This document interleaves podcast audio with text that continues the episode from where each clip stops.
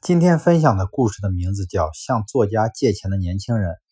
有一年，作家川端康成家的隔壁搬来了一个年轻人。有次，川端康成发现对方竟然顺手将别人放在楼外的一个花盆抱回了家。川端康成由此断定对方品行不佳。一天中午，年轻人敲开了川端康成的家门，想要借他五百块钱。川端康成明白，借出的钱一定有去无回，可如果不借，又会得罪对方。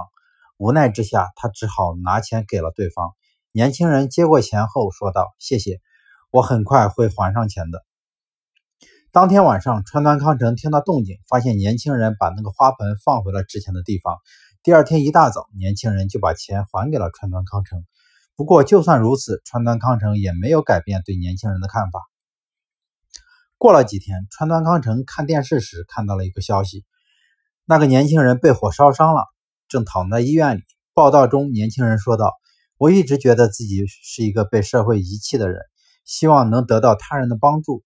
于是我就向邻居借钱，没想到他居然想都没想就借给了我。得到他人的帮助，我也想帮助他人。那天晚上，我发现一家商店着火后，想也没想就冲进去救人。